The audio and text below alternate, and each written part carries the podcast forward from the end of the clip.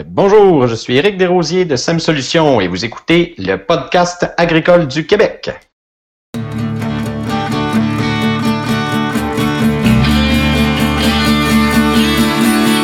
les podcasts agricoles à la vie, comme à l'école, on se parle de bricoles, de choses anticoles. On se parle de tracteurs, y'a les fans, pis les menteurs, on se lève de bonne humeur, pis on compte pas nos heures.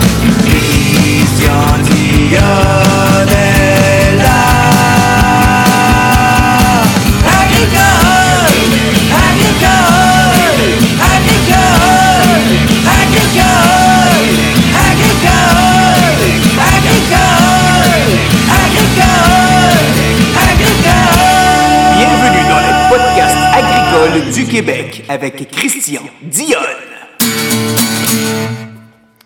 Hey, salut tout le monde, j'espère que vous allez bien. Euh, aujourd'hui, on est aujourd'hui le lundi 28 juin. Donc hier, le 27, j'avais le food truck de Julien Dupasquier dans ma cour. Puis euh, pour dimanche au soir, on a servi finalement un 130 poutines. Et puis Julien avait décidé au début de cette tournée-là qu'il offrait une pièce par poutine vendue à l'organisme au cœur des familles agricoles. Donc, dans mon cas, vu qu'on a vendu 130 poutines chez moi, donc euh, j'égalise l'offre. Je vais offrir euh, 130 pièces de ma poche euh, au cœur des familles agricoles. Et aussi, ma blonde avait vendu des liqueurs. Dans le fond, c'était une contribution volontaire pour le monde qui voulait avoir des liqueurs.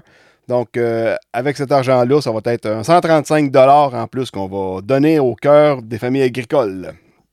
Donc, euh, on est maintenant rendu avec euh, l'invité de la semaine, Éric Desrosiers de SEM Solutions. Salut Éric, Salut Christian. comment ça va?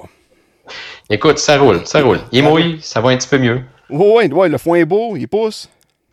Euh, oui, écoute, euh, ça a vraiment changé la donne depuis, euh, depuis que la pluie est arrivée, en espérant qu'on qu'on ait juste assez, puis qu'on ait des lousses pour faire le foin. ouais, au moins, il s'est mis à mouiller plus tôt que l'année passée. L'année passée, il s'est mis à mouiller comme à fin juillet.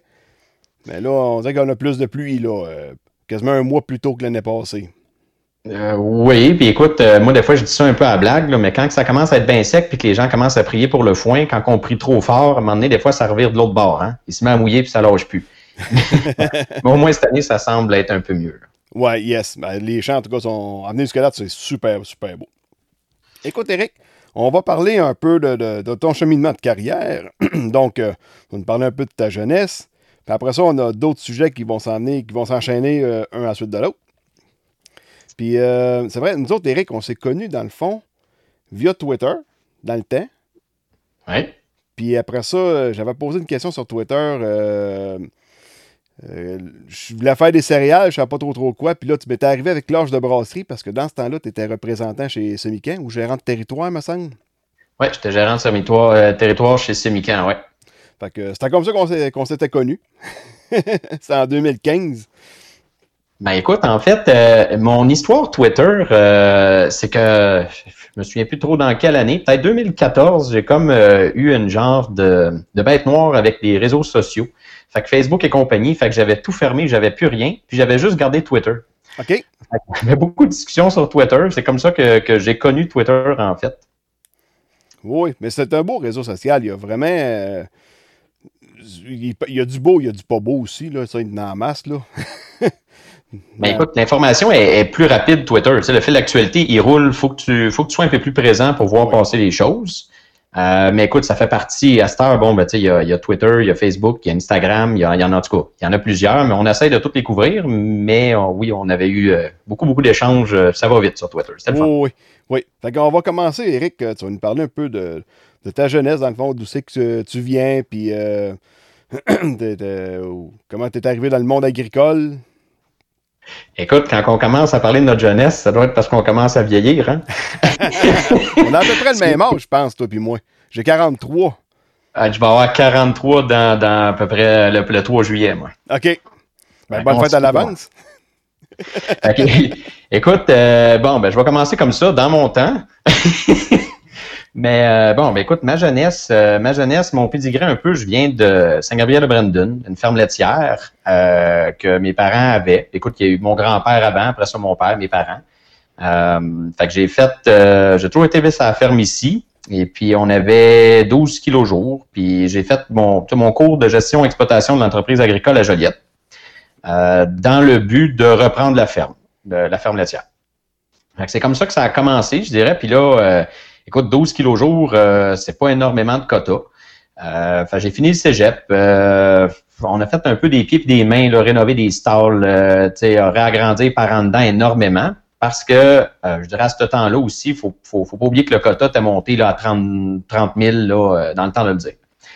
Euh, fait que ça avait fait beaucoup de, je dirais, beaucoup de, de, de, de choses à penser, d'infrastructures à faire. Fait c'est comme ça que j'ai été vraiment, j'ai commencé à ferme ici, puis euh, on allait bûcher à travers ça parce qu'on n'avait pas beaucoup de quotas. Fait que c'est un peu mon début de parcours, était dans l'agricole. Puis mon père ramassait du lait en camion à travers ça. Euh, donc, quand j'étais petit, encore, ben, je me promenais d'une ferme à l'autre à aller euh, installer ça, puis on allait vider dans le temps à, à Louisville, à Coyette, à Masquinongé, en fait. fait que c'est, j'ai toujours été ces fermes un peu, j'ai toujours grandi là-dedans. OK, OK. Puis là, as-tu racheté la ferme euh, paternelle aujourd'hui? Euh, aujourd'hui, je suis encore associé. Euh, mon père est décédé depuis 2010, mais je suis associé avec ma mère. encore là-dessus. Fait que oui, je suis en train de racheter progressivement. Euh, la ferme, elle a changé de vocation. En 2007, euh, on a vraiment abandonné le côté laitier, puis on a continué dans le foin de commerce. OK.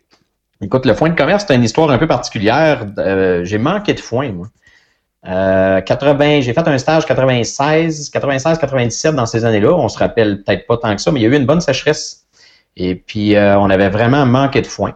Et puis, on avait acheté, dans le temps, je pense qu'on avait acheté pour 8000 pièces de foin. C'était 6 pièces la petite balle.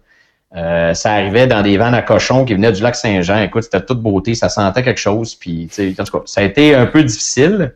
Puis, suite à ça, il ben, fallait rénover les champs. Fait qu'on a commencé à relever les champs, m'intéresser un peu plus aux cultures de foin. Puis, éventuellement, on s'est mis à faire du foin de commerce, d'en vendre un peu d'un surplus. Et puis là, ben, en 2007, on a dit, bon, ben, regarde, on commençait à être, euh, le marché du foin, on le connaissait un peu plus. Fait qu'on a dit, on va faire un switch dans le foin. OK. As-tu un foin de spécialité, comme un foin pour les chevaux ou un foin pour euh, vache terrie, je sais pas? Ben écoute, ça pourrait faire pour, euh, pour les vaches aussi, mais j'ai principalement focusé sur les chevaux. Euh, okay. J'ai toujours été amateur de chevaux aussi, fait que j'en ai. Connaissant le marché euh, d'exportation américain qui était euh, chargé d'un camion puis vendre aux commerçants, euh, fait que on a plus focusé là-dessus. Fait que c'est un foin vraiment plus de graminé, un foin sec en petites balles. C'est vraiment mon marché. OK. Vraiment pour les chevaux principalement. Ça a l'air que c'est là, c'est là l'argent. On m'a tout le temps dit ça. ben écoute, moi j'ai toujours entendu dire aussi, avec les. Quand tu es propriétaire d'un cheval où tu dis aux gens comment être euh, comment faire pour être millionnaire avec un cheval, faut que tu commences milliardaire. Ouais. Mais euh, c'est ça, l'argent des chevaux. Du côté américain, oui, il y a quand même un très gros bassin de gens qui ont des chevaux pour le plaisir aussi. Euh, oui, puis ils ont besoin de foin fait qu'on a, on a, on a une belle, je dirais une belle région, puis pour faire du foin ici, Québec, même Ontario, euh, le Canada est quand même bien fait pour faire du foin. OK. Mais c'est quoi? Moi, tu sais, je connais pas grand-chose dans le foin. Je te, je te, je te compterai pas de mentir là-dessus, puis j'imagine qu'il y en a plusieurs aussi qui connaissent pas ça. Qu'est-ce que ça prend comme vraiment de particularité pour, avoir un bon foin pour les chevaux?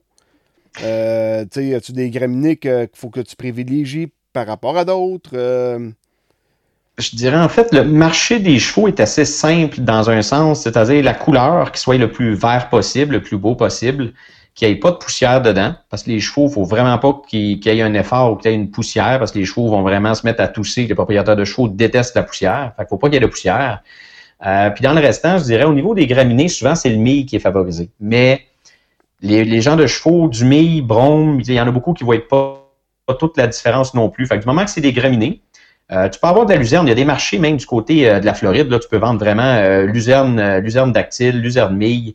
ça se vend numéro un. C'est juste que des fois, faire sécher de la luzerne ici, si tu n'as pas de séchoir, si tu n'as pas l'équipement, c'est plus, plus difficile. OK. Pour ça, des raisons souvent qu'on va travailler plus les graminées, plus facile à faire sécher.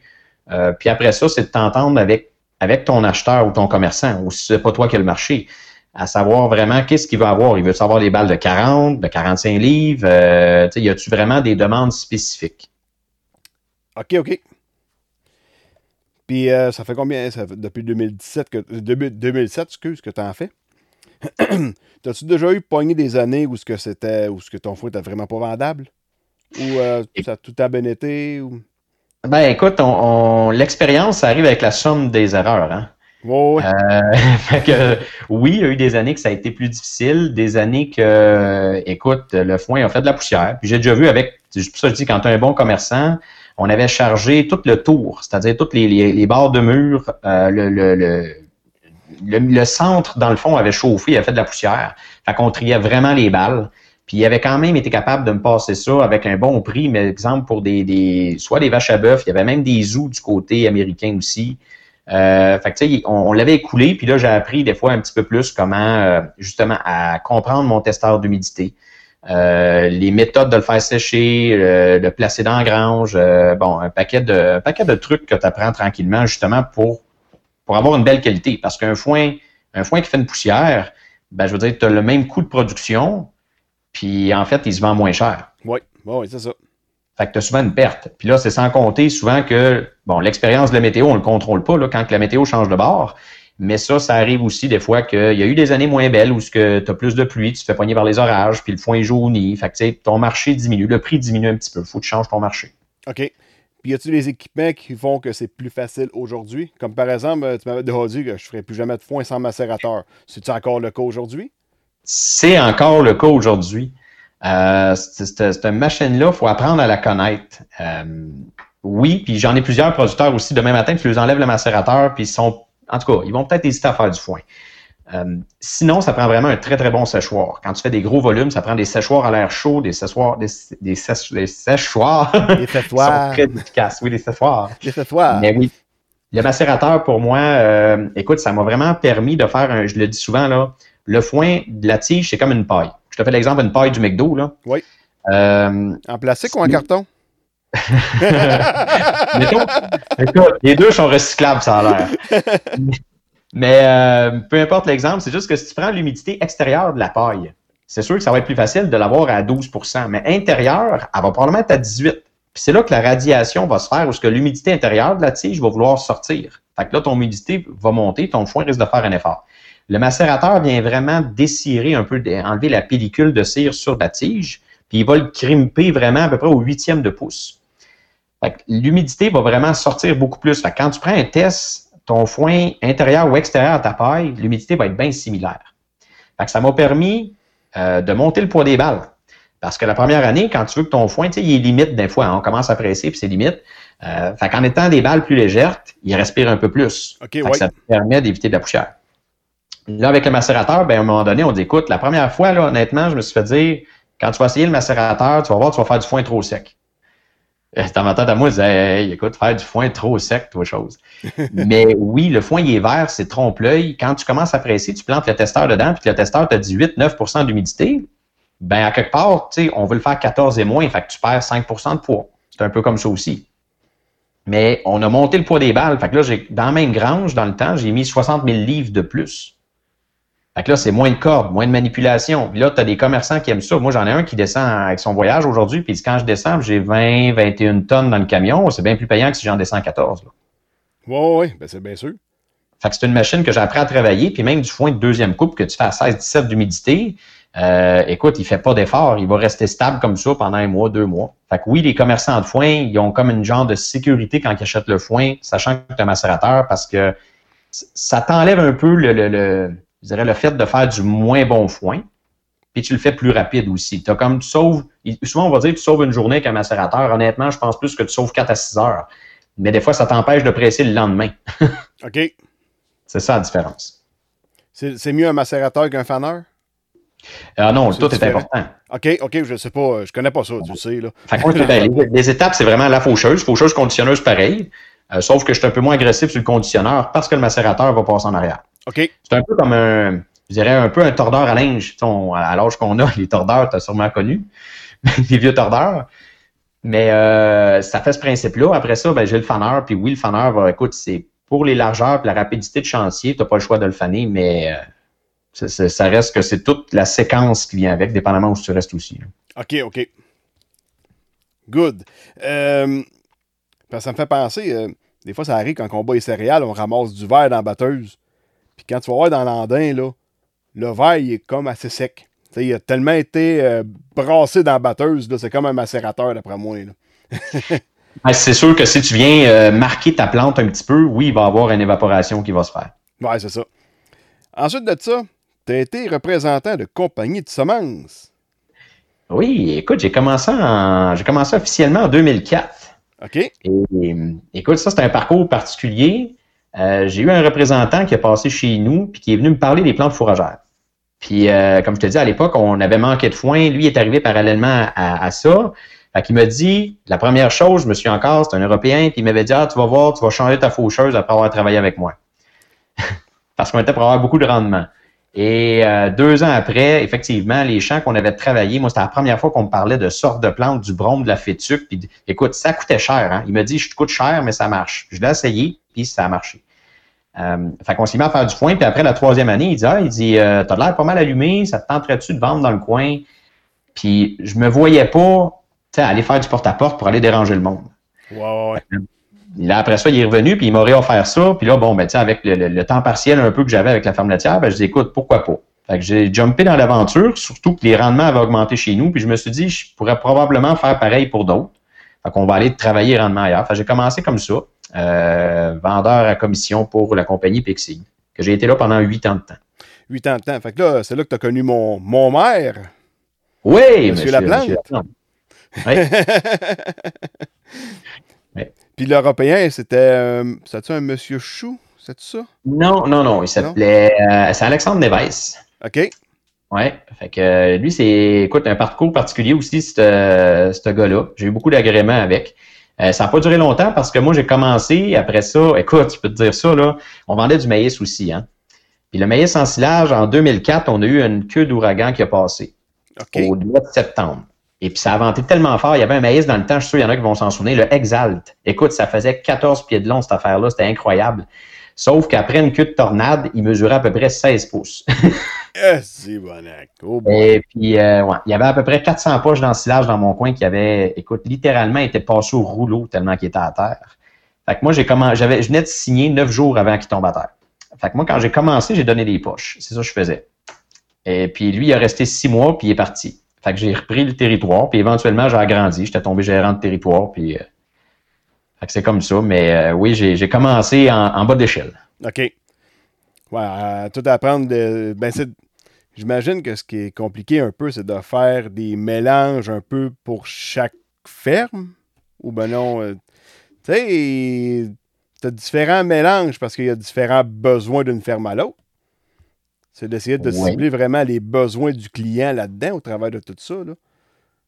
Oui, puis c'est sûr qu'à un moment donné, quand tu es dans, la, la- des, compagnies, les gens t'amènent des idées, t'amènent des suggestions pour les producteurs. Puis là, à force de voir les besoins, on dit tout le temps à un moment donné, le- les gens ils ont des besoins, mais ils savent pas nécessairement quoi choisir. Puis c'est encore le cas aujourd'hui. Quand tu connais bien tes plantes, tu fais un bon positionnement de plantes pour répondre aux besoins du producteur. Est-ce que c'est un foin à vache c'est un foin pour faire, du lait, un foin de vache à bœuf, un foin pour les chevaux? Que là, tu viens que tu formes ton œil à travers ça, en, fonction du type de sol, des équipements. Fait que oui, ça devient large. Mais euh, oui, c'est de répondre aux besoins du producteur. Fait qu'on on s'adapte à travers ça. Puis il y a beaucoup de, de gens de recherche aussi à travers que tu vas chercher de l'information, puis de plus en plus, tu viens qu'à former ton expertise. OK. Bon, là, tu été 8 ans chez Pixie. Ensuite de ça, tu es allé chez Semican. C'est là. Ouais. Où est-ce qu'on s'est connus? En fait, je suis allé chez ouais. Semican.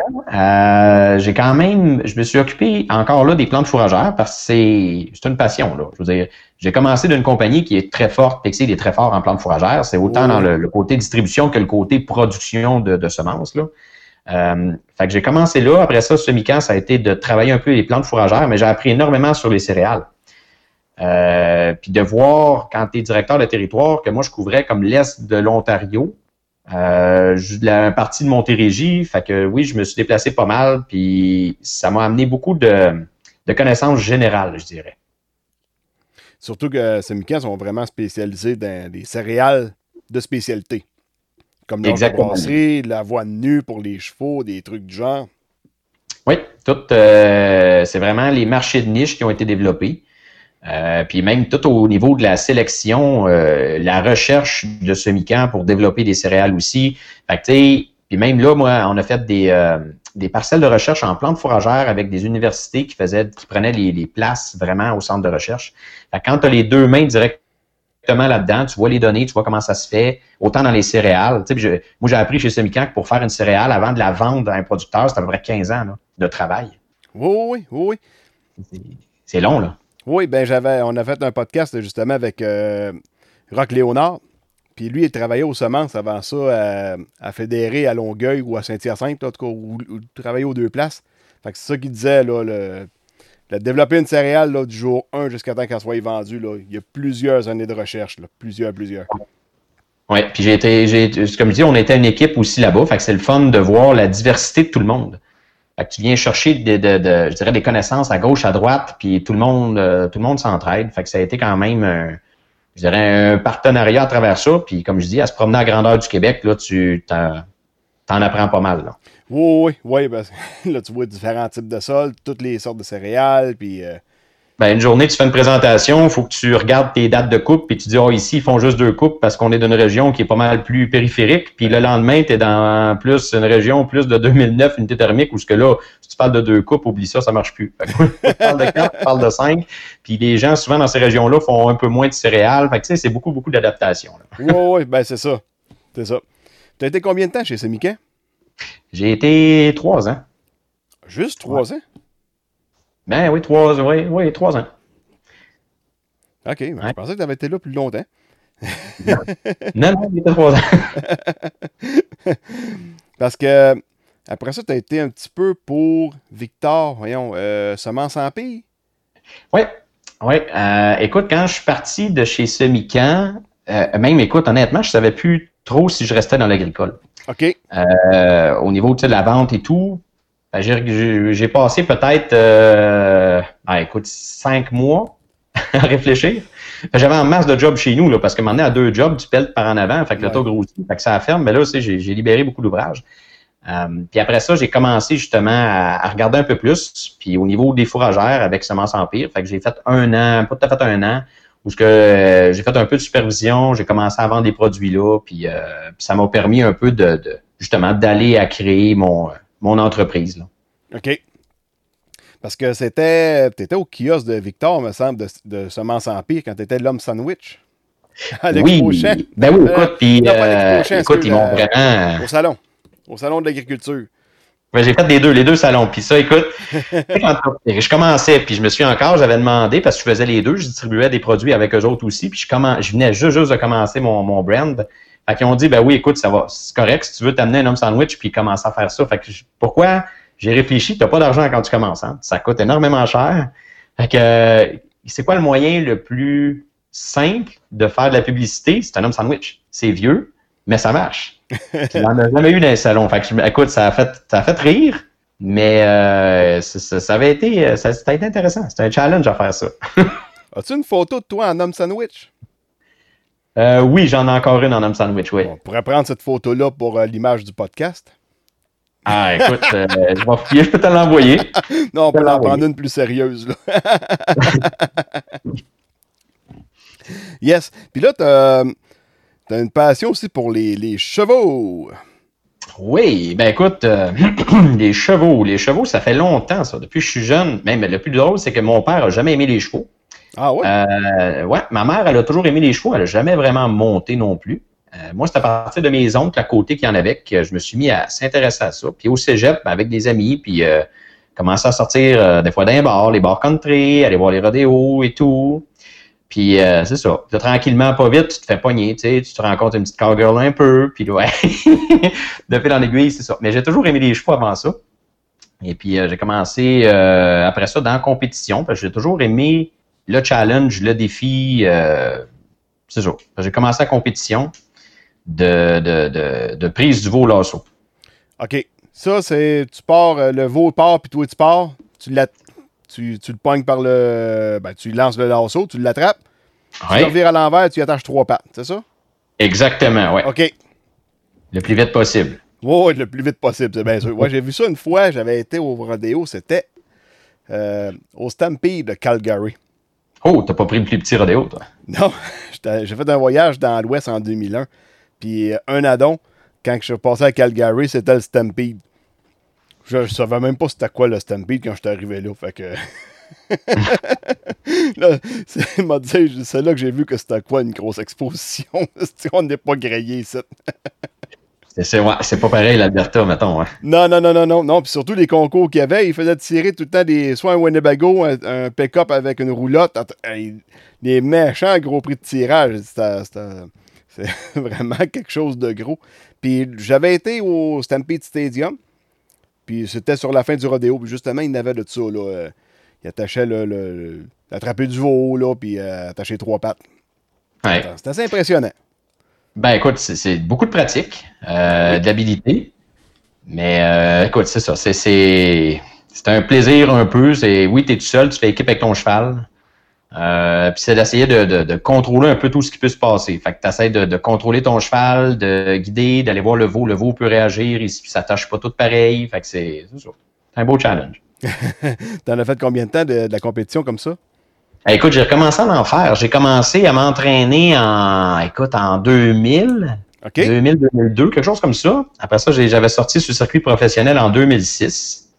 Et puis, euh, j'ai fini, euh, j'ai là, ça fait peut-être cinq ans pour dire là, que je n'avais pas vraiment fait. Là, j'ai recommencé là, dans des, euh, des compétitions plus amicales, des jackpots, etc. l'année passée. Fait que, Ah ouais, t'as recommencé à en faire. oui, oui, oui, écoute, c'était une passion, ça là. T'étais pas trop raqué, raqué quand t'as recommencé? Euh, non, curieusement, c'est euh, le mental est plus calme. OK? Euh, ça, ça, ça change beaucoup. Je dirais la moins de pression. Ouais, ouais, ouais, vu que c'est pour le fun, là. Ouais, mais tu sais, ça reste que trop le challenge. Moi, j'ai toujours dit, je suis pas un participant, je suis un compétiteur. Fait que quand je rentre dans la boîte, parce qu'on, tu sais, le monde, quand tu vas au rodéo, nous autres, on paye des frais d'entrée, on paye l'inscription. Ça, ça va dans les bourses, mais je veux dire, si moi je mets 100 pièces à la table, c'est parce que je pense que je, je vais aller rechercher de l'argent. C'est pas juste pour aller m'amuser. Ouais, ouais. Je suis compétitif. Ben, je regardais d'autres euh, rodéos, J'en suis sur Instagram, là. Des, sont, ouais, des, des gars qui font du rodéo à cheval. Mais tabarnak, c'est qu'ils se font brasser. Je vois le vert. Eh, écoute, euh, on dit souvent que les gars dans le- le- la montre des chevaux euh, sans selle là, vont se faire brasser pratiquement autant de coups qu'un joueur de football. Ah oui! C'est Hey, surprenant. C'est écœurant comment est-ce que les gars se font brasser. Là, quand tu vois les organismes de, de vegan ou d'affaires de même qui pour le droit des animaux, tabarnak, c'est pas le cheval qui est mal pris là-dedans, c'est le gars qui est assis dessus, là. Ah ben écoute, euh, oui, puis il y a souvent des, je dirais, on, pense à ça. Oui, ça arrive de plus en plus le droit des animaux, euh, puis on en entend parler, puis c'est correct. Mais il faut comprendre aussi, mettons comme les chevaux de rodéo, euh, pour les promoteurs de rodéo, c'est pas juste une bête, là, c'est un athlète. Il va payer ce cheval-là euh, des quelques mille dollars. Là, c'est pas juste un vieux cheval qu'on pointe et qu'on s'amuse là. Ben non. Euh, les- Il y a de l'argent qui est mis là-dedans. là. Le, le monde qui font les compétitions à cheval, c'est des passionnés de chevaux. Ils mettent beaucoup d'argent dans leurs chevaux là, pour le bien Ah ouais. du cheval, avoir la meilleure nourriture possible. Tabarouette, ils sont pas là pour le brasser. Là. Ils- C'est parce qu'ils aiment ça. Ils Ben, aiment écoute, les animaux. Là. Ils aiment ça, puis même, c'est pareil, même les, les chevaux de, de- les chevaux de rodéo, là, puis les bœufs, c'est pareil, là. C'est des bœufs qui sont élevés pour ça. Fait que c'est des bœufs qui coûtent quand même un bon prix. Euh, puis il va performer 8 secondes. Tu sais, c'est le temps, puis ils sont vraiment, c'est un plaisir pour eux autres, parce qu'il y en a même qui, qui vont sortir, puis ils n'ont pas besoin d'avoir rien pour les chatouiller, qui vont boquer tout seuls. OK? Tu sais, les chevaux, c'est vraiment un plaisir que de le faire, là. Fait que euh, c'est. Ouais, c'est pour faut apprendre à connaître ça. Non, c'est ça. Ils ne voient pas ça du même œil, d'après moi. Non, puis souvent dans les estrades, on entend beaucoup, là, souvent de dire Ah ben oui, euh, il attache les testicules, puis bon, euh, on oublie ça, là. euh, énormément de chevaux, c'est des juments. Fait que si tu trouves les testicules sur une jument, c'est t'essaieras de les attacher. Je l'ai déjà entendu souvent, ça. Fait que, mais oui, non, c'est pas, il n'y a pas de pic, il n'y a pas rien, c'est vraiment tout en mouton, c'est pas. Mais c'est quoi qu'ils font? Qu'ils at- ils attachent de quoi en arrière de la bédaine? Ou, euh? Oui, souvent, il y a une sangle en arrière, puis aussitôt que la porte va ouvrir, on va juste la serrer. Fait que c'est vraiment comme si tu vas prendre quelqu'un ses hanches puis que tu vas chatouiller. OK, OK. Il y a- il y a des chevaux qui en ont même pas de besoin. Ah, ouais. Ouais. Puis euh, moi, ce qui m'avait impressionné quand j'avais vu ça, c'est le monde qui arrive au rat pour justement pour aller tirer sa corde, aller la, la lousser. Oui. Là, tu sais, ça, ça rue dans tous les sens, puis les autres arrivent à côté, puis ils réussissent à enlever la corde. Il ne faut pas, que ce soit trop trop dépéreux. Ben, c'est sûr qu'ils savent ce qu'ils font, là. C'est pas du monde, euh, c'est pas des amateurs qui, font ça non plus, là. Non, non, non, c'est vraiment des gens qui sont habitués parce que, veut, veut pas, il y a une question aussi, un aspect de sécurité. Quand le compétiteur a fini, euh, mettons, sont 8 secondes, ben oui, ils vont, en enlevant la, la, en arrière, dans le fond, ben le cheval va arrêter de, euh, de boquer, puis il va juste se mettre à courir. Fait qu'après ça, c'est juste d'un cheval à l'autre, ils vont aller débarquer le compétiteur, puis euh, c'est fini. Là, on ramène le cheval en arrière, puis lui, euh, il s'en retourne. Puis il me semble que c'était les taureaux. Quand il enlevait la corde en arrière, pouf, il arrêtait. Oui, fini, euh, tombait calme, calme, calme comme un agneau. Ah oui, puis même en arrière, d'un chute, là, euh, sont dans les chutes de rodéo, là, c'est comme une vache, je veux dire, il y en a bien que tu vas aller flatter, puis... Euh... Ils sont pas tout le temps en crise, bien sûr. non. Good. Hey, là, on serait euh, SEM Solutions, ta, ta, ta, compagnie de foin. De, ben, pas de foin, mais je veux dire, de, avec tes mélanges à toi, ta marque de commerce à oui. toi. Ben... Des vidéos Facebook que tu fais pour euh, le foin aussi, que donner des conseils aux gens. Écoute, c'est comme ça j'ai commencé. Euh, j'ai parti à un moment donné, tu sais, on tu fais des choses pour les autres, c'est une affaire, mais tu veux les faire un peu plus à ton goût. Puis j'ai décidé, oui, de, partir une compagnie parce qu'à un moment donné, quand tu viens qu'à jouer avec des chiffres, quand c'est juste ton nom personnel, ben tu veux pas avoir de quoi de bad luck puis perdre ta maison non plus.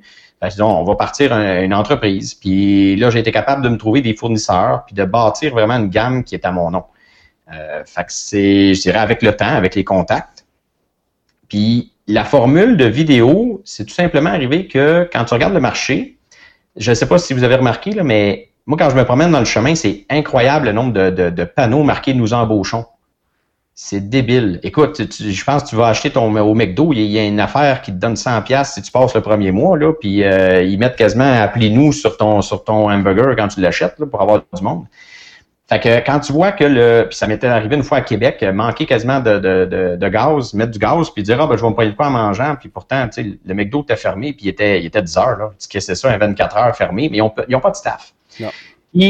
Dans l'agricole, c'est le même principe. Puis quand tu es représentant, je sais tout le monde a des représentants à part chez, chez eux, là. Avant ça, tu avais le temps. Tu faisais le printemps, il y avait les semences, il y avait les herbicides, puis après ça, tu avais une période tranquille jusqu'aux récoltes de céréales. Tu sais, où on pouvait juste visiter des champs, voir les cultures. Mais là, c'est plus ça. Là, c'est rendu, bon, euh, pour ceux qui vont faire les fongicides à travers ça, euh, l'intercalaire, euh, là, tu fais la récolte, tu as, mettons, les battages qui vont se faire plus tôt, tu vas avoir l'engrais vert qui vient ensuite de ça. Tu sais, c'est rendu fou, fou, fou. Puis il y a de moins en moins de monde pour travailler. Puis dans le plan de fourragère, ben, on dirait qu'il y a moins de monde, il y a moins de grosses compagnies qui sont impliquées dans les plans de fourragère. Mais ça, il y en a beaucoup. Plan de fourragère, il y en a moins. Puis pour donner de l'information, ben, à un moment donné, euh, vu qu'il n'y a pas de staff, ben, je pense que ça a été une façon un peu nouvelle de dire bon, on va se servir des, des vidéos, des réseaux sociaux pour donner de l'information aussi. Oui, parce que tu fais des vidéos en direct une fois de temps en temps. Euh, écoute, on, moi, un live par semaine qui, qui se trouve être le, comme demain, demain à midi et demi, mardi. Là. Euh, puis on a aussi dans un groupe qu'on a créé, euh, Foin et plantes fourragères. Puis là, écoute, on est, je n'ai pas revu le dernier chiffre, mais on arrive à 1000 membres. Fait qu'on est bien, bien, bien content. Mais euh, c'est vraiment, c'est fou euh, le nombre de questions et d'informations qui va arriver sur euh, quel mélange que je devrais mettre. Mon pH est à temps, moi j'ai une terre jaune, je fais quoi? puis on dirait qu'il y a grand, un grand manque au niveau de la connaissance. Puis c'est ça, c'est de dire pourquoi tu fais des vidéos, pourquoi est-ce que tu donnes l'information? Puis je me dis souvent, il y en a beaucoup, oui, on j'aime bien donner l'information, puis si ça fonctionne pour toi, puis que tu, tu disais tantôt en commençant que vous donnez de l'argent au cœur des familles agricoles. On est tous dans le même pattern. Puis j'en ai vu beaucoup là, au niveau que ça, on parle des suicides dans l'agriculture, on parle de la vie agricole. Faut que tu dans ce domaine-là pour comprendre la difficulté que tout le monde vit. Fait que quand tu es producteur aussi en même temps, ben, tu vois la réalité. Là, je me dis pourquoi est-ce que moi, quand j'ai un gars qui est arrivé chez nous, puis qui me dit oui, je vais te vendre, mais il m'a donné plein de trucs, ça a marché, ça m'a permis de monter mon volume de foin, de vendre du foin, puis t'en as d'autres qui vont dire, ben, si tu achètes de moi, je vais te donner des trucs. Puis c'est là que ouais. j'ai un peu de misère parce que j'ai pas inventé le foin. J'ai juste de l'information à gauche pas à droite, j'ai de l'expérience. Fait qu'il y a une partie qu'on peut donner de l'information. Puis si ça te sert chez vous, si pour une, je vais dire une niaiserie des fois que je vais dire, puis c'est déjà arrivé, change ta, ta hauteur de coupe, euh, ajuste telle petite affaire sur ton semoir, puis que tu changes ton résultat, puis toi, tu es capable d'avoir. Puis j'ai, écoute, un producteur qui m'avait dit ça, il dit écoute, la première année, j'avais acheté, j'avais fait ce que tu m'avais dit. Tu, tu m'avais parlé de choses, l'année d'après, j'ai acheté tes semences. Puis il dit c'est vrai que ça avait coûté cher, mais ces champs-là m'ont mis au monde. Mais c'était un truc que j'ai donné bien banal au début. Il l'a essayé parce qu'il était pas sûr. Ça a marché. Fait que, ça lui a permis peut-être de rester en production sur certains points. Fait que c'est quoi d'aider? C'est quoi de, de donner quelque chose à quelqu'un, puis éventuellement, ça va revenir. Là. Il y a quelque chose qui va revenir un jour. Fait que pourquoi toujours donner contre l'argent? Oui, aujourd'hui, il y a des. Oui, on est tout en business, là. Mais on peut en donner de l'info, puis euh, écoute, il n'y a, pas de, a pas de danger. C'est pas un secret. Là. Non, c'est sûr. Mais de là, tu sais, euh, on avait parlé un petit peu avant le podcast, là. Un parce que tu donnais souvent des trucs, des trucs, des trucs. Là, j'ai dit, ouais. Je t'avais déjà dit ça. c'est beau donner des trucs, mais j'espère que ça se traduit par des ventes. Euh, ces gars, ils prennent tout ce que il prend tout ce que tu lui dis comme truc, comme conseil, puis il va l'acheter ailleurs. C'est un petit peu plate. Là. C'est très, très plate. Euh, on l'a tout vécu comme représentant. Là? Tu fais tout l'effort, puis le gars se réveille d'abord, il, il, il, prend ta soumission, il se fait un meilleur prix par l'autre, il l'achète ailleurs. Ouais. Euh, puis on est. C'est encore aujourd'hui, on l'a modifié ça, dans le sens que on va. Exemple, si tu as vraiment des grosses questions, ou on donne du contenu, ce que je donne est gratuit. Comme si je fais du, porte-à-porte, puis je vais voir, puis tu me parles de, bon, je vais te faire une estimée, je vais jaser avec toi. Là, je le fais, mais je le fais at large. Je le fais en vidéo, je le fais Internet. Si tu commences à me poser bien des questions, une question ou deux, je suis capable de te répondre. Quand tu veux tomber dans le plus technique, ben à ce moment-là, on a des liens, puis là, on va te facturer l'expertise. OK. Fait que là, c'est comme ça un peu qu'on a changé ça parce que faut que tu l'expliques. Puis moi, quand j'ai là, je suis rendu avec euh, on est ben, j'ai deux employés avec moi. Euh, puis quand Émilie, agronome, quand elle est arrivée, elle, elle a vécu ça aussi, de faire tout le plan à quelqu'un, puis que la personne s'est revirée de bord, puis elle l'a ailleurs. C'est son droit, c'est correct. Sauf que c'est frustrant que tu donnes toute ton expertise, puis tu n'as rien en retour. Ouais, Parce que cette expertise-là, on s'entend que tu l'as gagnée en quelque part. Là. Oui. Fait que, puis c'est comme le, le, gars qui disait, moi, je, je vais réparer des souliers. Ben oui, quand tu commences, tu répares un soulier, ça te prend une heure, tu charges 30 pièces. Après 15 ans, là, le même soulier, ça te prend 20 minutes à faire parce que ça fait, ça fait tant d'années que tu répares, tu es habile. Et tu charges le même montant. Non, on va dire, oh, t'es cher à l'heure. Tu sais, mais l'expertise, c'est là qu'elle arrive. Fait que, on a commencé à faire ça. Fait que oui, tu as une consultation d'une heure, on va te charger. Puis si tu achètes pour de la semence éventuellement, ben, je te le crédite. Fait qu'au moins, si tu veux juste prendre l'information, ben, take it. C'est pas de problème. Puis tu peux acheter ailleurs où si tu veux avec ça après. si tu ah, décides ben d'acheter de moi, ben, je te crédite, mettons, ton heure ou euh, puis après ça, c'est des forfaits où si tu veux aller plus loin, ben là, j'ai comme trois offres de services qu'on peut aller plus loin. Ah, là, ça, ça, ça a de l'allure, par exemple.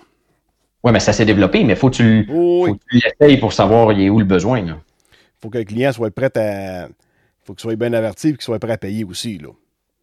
Honnêtement, il y en a qui ont fait le saut. La première fois, tu dis, je t'envoie un lien Internet.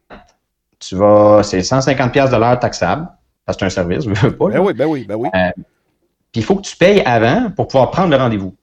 Là, il y en a qui ont été surpris, sauf qu'à un moment donné, si tu es sérieux dans ton approche, puis que tu veux vraiment avoir l'information, ben, tu vas le payer. Puis les gens qui l'ont payé, ils ont, soit ils ont été satisfaits ou même ils ont acheté la semence souvent pour aller chercher le crédit qui vient avec. Mais j'en ai qui ont juste pris l'information puis la Mais là, ça, ça a comme changé un peu la donne. Fait que si la personne est déjà pas sérieuse, qu'elle veut juste avoir ton expertise gratuitement, puis ah, je vais lui poser deux, trois questions, puis tout, ben ça vient filtrer un peu cette partie-là. Fait que je peux te donner un minimum d'informations parce que, écoute, on en donne pareil.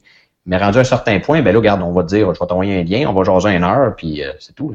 Oui, ça c'est comme quand je faisais de l'excavation. Il y a tout le temps l'estimation gratuite. Tu, vas, te déplaces, tu brûles du gaz, tu vois ton client, ramasse des plans de champ d'épuration, tu arrives chez vous, tu calcules tout ça, tu renvoies le prix, puis finalement, il engage un autre. Ben là, au moins, euh, c'est peut-être gratuit, là. Le prix de montant, pas mal, là. fait que, c'était une, partie qui était pas mal plate, qui, qui était vraiment pas payante. Ben, oui, puis c'est comprenable. Oui, mais là, quand, si tu te déplaces pour aller voir un client, puis finalement, il achète ailleurs, ça t'a coûté de quoi? Ça t'a coûté du temps, puis t'as as comme perdu ton temps. fait que, ton, que ton service soit payant, comme tu dis, je pense que c'est vraiment. Euh, c'est probablement. Tu sais, là, t'es quelqu'un qui est vraiment spécialisé dans le foin. Puis ça, je pense que ça vaut vraiment la peine, ce que, ce que tu ce que tu es en train de développer là. Ben écoute, on, l'a bâti, puis on, c'est à force d'essayer des choses. Là.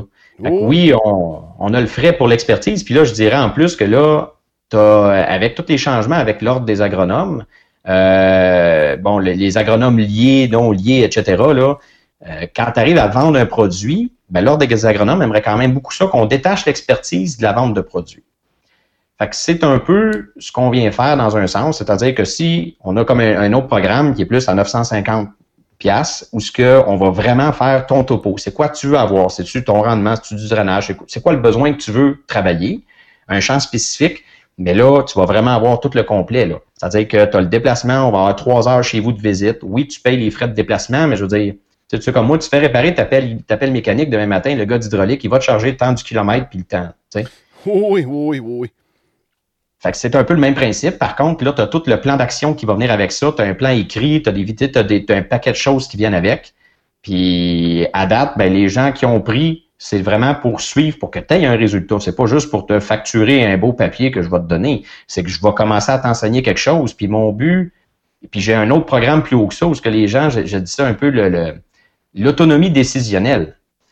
C'est-à-dire que j'aimerais ça, moi, que les producteurs, tu puisses être assez connaissant pour dire, ben, dans ce champ-là, je vais mettre brome, dactyle, luzerne, tel taux de semis. Je vais être capable de choisir moi-même qu'est-ce que je veux avoir, puis je vais être assez, je vais avoir assez de bagages pour comprendre mon engrais, comprendre ma fermentation, choisir l'inoculant ensilage qui me convient, choisir ma machinerie.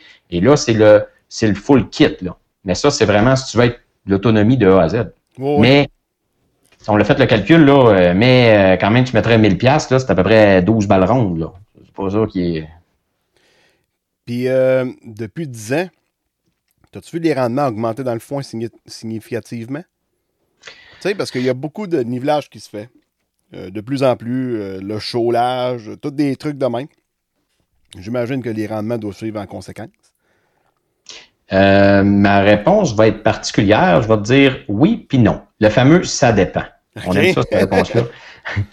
Mais si tu prends une belle terre, que tu les gens qui s'en occupent ont été chercher les augmentations de rendement. Les gens qui se sont dit, ah, oh, ben, nous autres, on a toujours fait ça de même, ben, normalement, les rendements ont diminué. Ah, ben là, la, fameuse phrase qu'il ne faut pas dire en affaires, on a toujours fait ça comme ça. Exact. Les sept, pires mots à prononcer en affaires. Ça, puis avoir su. on l'entend souvent aussi. Des fois, le move est fait, puis après ça, tu dis, ben, avoir su, pourquoi tu as fait ça? Ben, je savais pas. Fait la connaissance, c'est là où ce que ça arrive en premier. Puis je le, je dirais, le, même, je le cache pas, j'ai commencé deux ans de business, puis j'ai pris des, façons différentes. Mais dans les deux premières années, j'ai quand même investi 17 000 de coaching que j'ai payé du monde pour me dire comment être en entreprise, quoi faire, quoi ne pas faire, comment le faire, à cause de leurs erreurs eux autres. OK. Fait que le même principe s'applique dans tous les domaines. Tu prends quelqu'un qui dit Moi, j'ai de la misère d'un champ de foin. Ben, écoute, on va t'aider, mais je peux te donner aussi une formation, puis là, tu vas vraiment comprendre les erreurs, le comment du pourquoi. Ouais, tu peux l'aider, mais il faut qu'il s'aide lui aussi. Ben, c'est un des critères. Moi, si tu me dis en partant, écoute, ça n'a pas marché, pourquoi? Ben, écoute, c'est mon père qui est sa faucheuse, mon père a semé, mon employé n'a pas regardé ça, euh, c'est ma blonde qui était là-dessus, euh, le vendeur n'a pas fait ça, l'autre commerçant d'ici, c'est à qui l'entreprise? Ben, si tu me dis que c'est à toi, c'est à toi à gérer ton père, ta blonde, ton employé, le commerçant, le, représentant. C'est ta job. Fait que, implique-toi, ça va marcher. Puis je le dis souvent, la première affaire pour réussir, c'est de s'intéresser. Fait que ceux qui ont augmenté le rendement se sont intéressés. Même malgré la sécheresse, même malgré les, les, les, les changements climatiques qu'on a, ben, j'ai encore des producteurs qui vont sortir quand même un 12 tonnes de matière sèche à l'hectare. Puis j'en ai d'autres qui euh, disent que j'aimerais avoir 5. Mais en même temps, écoute, il faut relativiser en fonction du sol que tu as. Oui, c'est bien sûr. De la roche terreuse, puis tu veux faire pousser du foin, puis tu dis je vais sortir 12 tonnes, ça peut être un challenge. Mais tu es-tu réaliste? oui, oui. Il faut, faut s'ajuster. Good. Euh, question de même, tu es rendu avec euh, combien de clients qui prennent ton, ton expertise pour les champs de foin? Eh mon Dieu. euh, euh, j'ai pas compté le nombre de clients, honnêtement, là. Non. Euh, non. Euh, écoute, on est toujours en développement. Je, sais pas. Écoute, j'en ai sûrement parce que l'offre de, de, de, services, je peux dire probablement quoi, une vingtaine. qu'on arrive là, une vingtaine vraiment qui ont pris les offres depuis, depuis, depuis pas tout à fait un an, depuis. On a lancé ça quoi en décembre? OK. Ah, décembre l'année 2020? Oui, oui, oui, oui. Ah, c'est tout nouveau. OK, OK, OK, OK. Avant ça, c'était juste la semence. Là, c'est qu'on a commencé à vendre l'expertise. Fait qu'on est là-dedans. Puis le, le, gros programme en ligne, euh, lui, écoute, j'ai quatre producteurs Euh. Puis là, on est parce qu'on est en train de le bâtir aussi en même temps. Fait que là, il y a des révisions. C'est, écoute, c'est Ouais. honnêtement, c'est énorme. Là. C'est parle rodage, de, de 25 heures de contenu non-stop. Là. C'est ça. T'es t'es en rodage d'une certaine façon. Euh, oui, parce qu'il y a du montage à faire, on a eu de la vérification, mais comme je dis, on a actuellement dans le portail, on a pour à peu près, écoute, pas loin de 224 vidéos déjà de, de, de 5 à 10 minutes. Non, c'est vraiment un- une grosse job de montage. là. Oui, oui. Mais j'ai vu ça des fois, tu faisais des petites vidéos avec euh, tout ton logo qui apparaît puis qui disparaît. là. euh, T'es rendu dans le montage vidéo avec ça. Oui, écoute, je m'amuse. Moi, ça, c'est mon trip, ça. J'aime le, j'aime le marketing, j'aime le web, j'aime faire des montages. Je suis pas expert, mais oui, j'en ai fait euh, comme ça. Euh, c'est- c'est trippant, mais tu sais, il y a tout, comment je dirais ça, il y a l'arrière de ce que les gens voient pas. Tu sais, on dit que les réseaux sociaux sont gratuits, mais le temps qu'on passe dessus, il l'est pas. Hein. Non. Et puis euh, là, c'est toutes les plateformes, puis on dit les, les publicités, tu vas t'adresser aux gens. Les réseaux sociaux, tu jases avec eux autres. Fait que ça t'amène énormément. Il y a des journées, là, honnêtement, Émilie, elle croyait pas ça, mais quand elle a commencé, là, il y a des fois qu'elle pouvait passer euh, quatre heures là, juste à répondre à des questions, à faire du feed, de, de, de- de- mettons, faire un, un post sur, euh, sur Internet, sur Facebook. C'est énormément de temps, mais en arrière de ça, j'ai des plateformes aussi. Là. Fait que j'ai des plateformes qu'il faut que je paye, j'ai des, des, euh, toutes les prises de, de rendez-vous, euh, tout comment informatiser ça. Mais l'efficacité, écoute, on a connu à cause de la COVID comment que ça marchait avec Zoom. Oui. Mais Zoom, je le prenais dans les formations depuis un an, c'est tellement le fun. Écoute, moi, je, je- les déplacements, là, c'est réduit au minimum. Tu n'as pas de frais de déplacement, là, mais j'ai des frais de, de programmation. Ben, c'est ce qui est le fun aussi euh, de- de- pour réaliser les, les podcasts. Là, on est via Messenger, mais je peux parler avec n'importe qui. J'enregistre directement dans ma console. Personne ne se déplace. Fait que c'est plus facile, là. Euh, euh, je suis en boxeur présentement. Pas besoin de me, de me préparer puis de me mettre beau puis à, à aller sortir, tu sais. Pourtant, moi, je m'étais peigné, je savais pas. Mais, On met pas l'image pareil. mais écoute, c'est vrai ce que tu dis, parce que quand j'ai j'ai pris des formations, un gars qui m'avait recruté une fois, où il fallait que je passe une entrevue vidéo, il était euh, à Houston, au Texas. OK? Puis euh, il y en a un autre que je payais, écoute, je payais 300 pièces de l'heure pour vraiment faire un topo de- de- d'un site web pour, pour qu'il me donne son avis. Et pendant que je parlais avec lui, lui, il était à Hawaï. Hawaii, ouais, c'est ça. Fait que tu sais, on tu peux être partout dans le monde à cette heure en webcam. Ben oui. Euh, c'est- c'est- ouais, peut-être le bon côté qui est arrivé avec le, avec la COVID. Ouais, développer ce cette partie-là. Puis, euh, mais tu sais, ça existait déjà, les FaceTime, puis justement les vidéos Messenger, mais ou Zoom. Mais là, c'est juste pas mal plus populaire. Là, ça, c'est juste vraiment explosé. là. Ouais. Fait que moi, c'est- la tangente un peu que j'ai pris. Le côté, euh, le côté Internet. Puis comme je dis, on, a- on donne du contenu, puis après ça, quand on a à se déplacer, on va le faire. Ah, bon, ben c'est cool, ça. C'est cool, parce que ça me fait penser, euh, j'utilise un service un peu comme ce que mais avec euh, Jean-Philippe Boucher pour le marché des grains. fait que lui aussi, il a une expertise, puis il faut le payer en conséquence. Il coûte cher. Ah, c'est qu'il coûte cher? Oui, mais T'en as-tu pour ton argent? Oui, oui, oui. il, va, il va bien me retexter là-dessus bientôt. Ben, quand j'ai commencé dans la vente, il y avait le, le- le représentant, je disais, il me dit, faut toujours, comme, faut que tu sois honnête. Si tu as quelque chose que tu sais pas, tu lui dis que tu le sais pas, tu te renseignes, tu y reviens. Euh, après ça, faut pas que tu sois quelqu'un d'autre pour vendre. Tu es toi-même, puis tu vends à titre.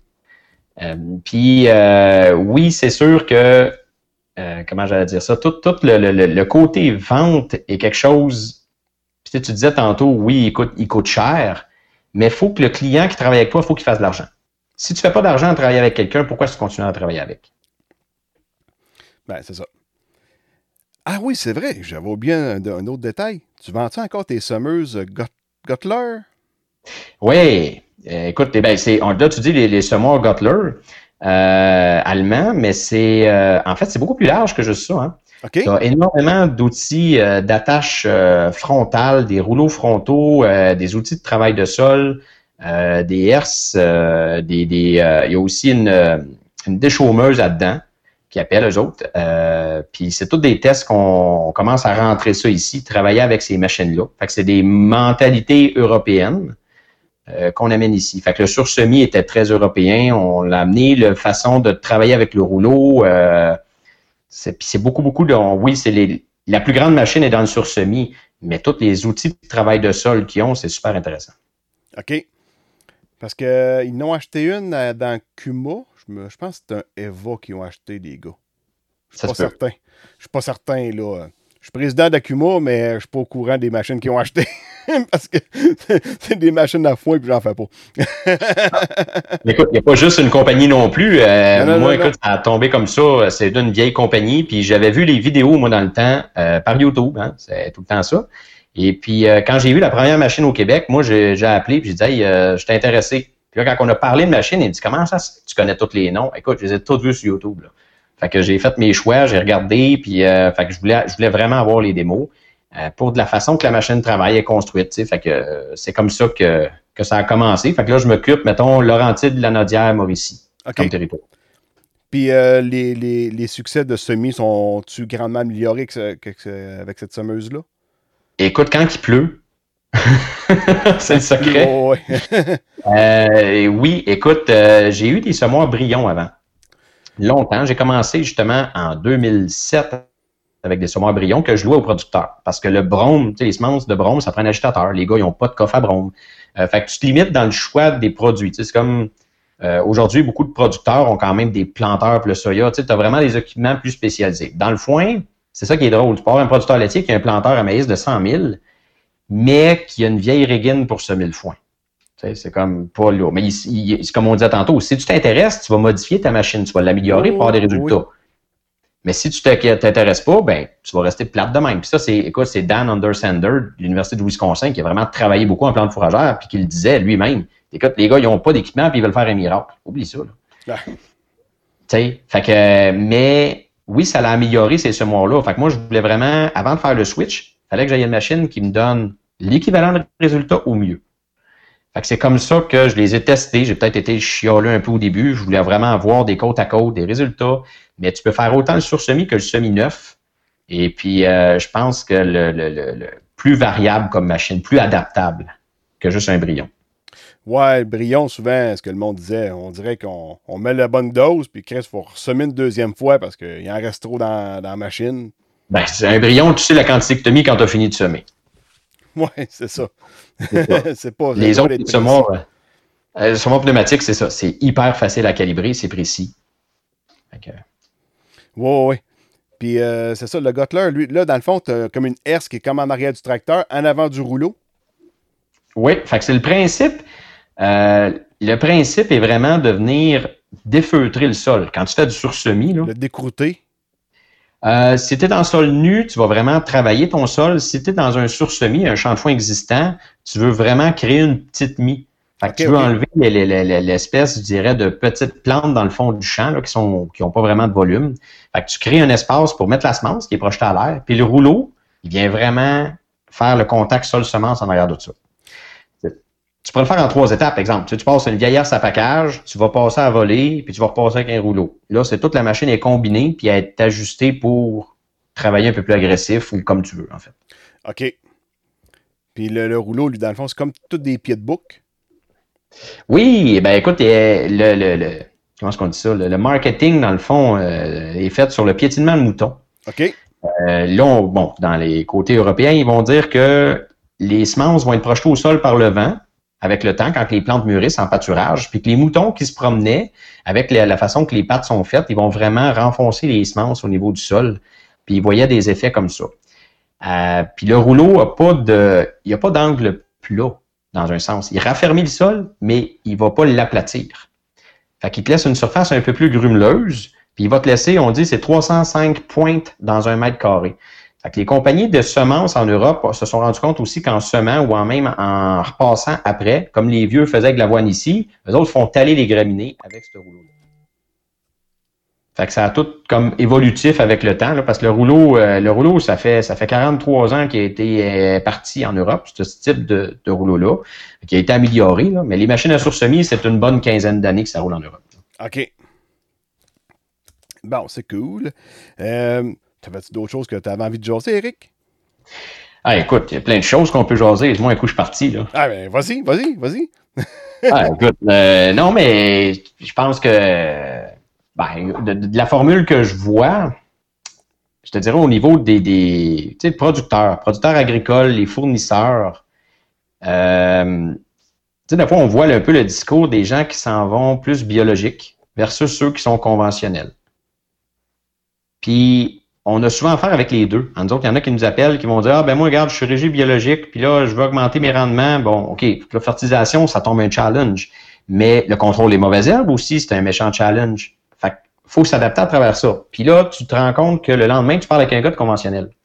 C'est pareil dans le foin, puis c'est pareil dans la grande culture, puis on dirait que des fois, ça devient un peu une, euh, une compétition ou une genre de guerre. Puis je trouve tellement que on peut tous s'entraider à travers ça au lieu de dire bon c'est bien toi tu laboures, tu sais, toi t'es pas dans le bio puis tu devrais essayer ça. Je pense qu'il y a de la place pour tout le monde dans le marché. Oui, c'est Puis j'aime puis j'aime pas le fait que souvent que les producteurs vont un peu se, se distancer par rapport à des méthodes. Ah ben toi tu es en semi-direct, tu devrais essayer ça, tu sais. Je pense qu'il y a de l'adaptation partout à faire. Dans les semences de foin, est-ce qu'il y a des traitements euh, fongicides dessus, insecticides?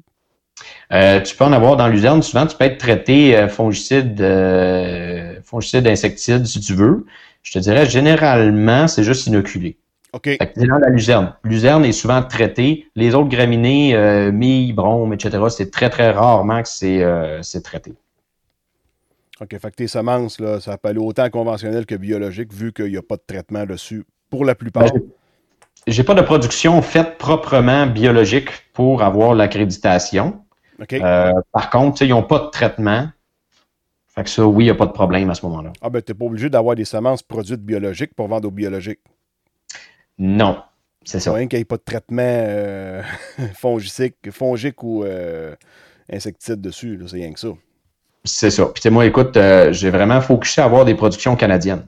OK. OK. Ah, c'est bon, ça. Ben écoute, j'aime le. ben, c'est sûr qu'il ne se fait pas grand-chose de semences de foin au Québec. Là. On parle, c'est tout dans l'Ouest. Oui. Non, Euh, c'est sûr. c'est- ça. J'aime bien faire venir des, des- du côté tant que c'est possible, parce qu'il y a des produits, à un moment donné, qu'on on n'a pas accès ou qu'on regarde. Mais euh, majoritairement, c'est tout canadien. Que, Et on serait-tu capable d'en produire de la semence de, je sais pas, de luzerne au Québec? Écoute, ça pourrait, c'est, c'est pas, c'est pas évident parce que ça prend les abeilles pour ça. Euh, on dit que c'est des, pas les mêmes qu'on a ici, c'est qu'ils appellent ça des cutter bees. Parce qu'en fait, la fleur de luzerne, ça fait un peu comme un vase, un vase creux.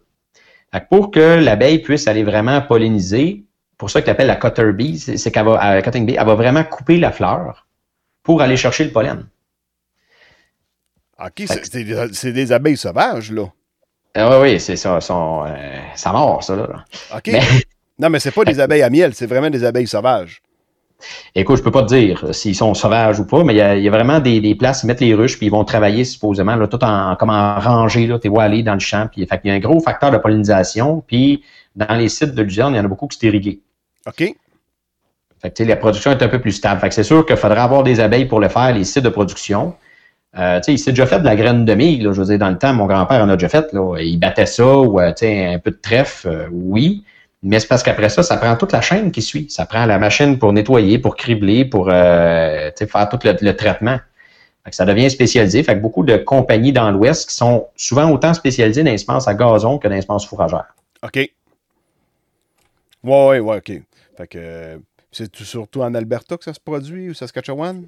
Euh, tu as beaucoup d'Alberta euh, au niveau des productions de graminées. Euh, la luzerne, tu as des spots Manitoba aussi.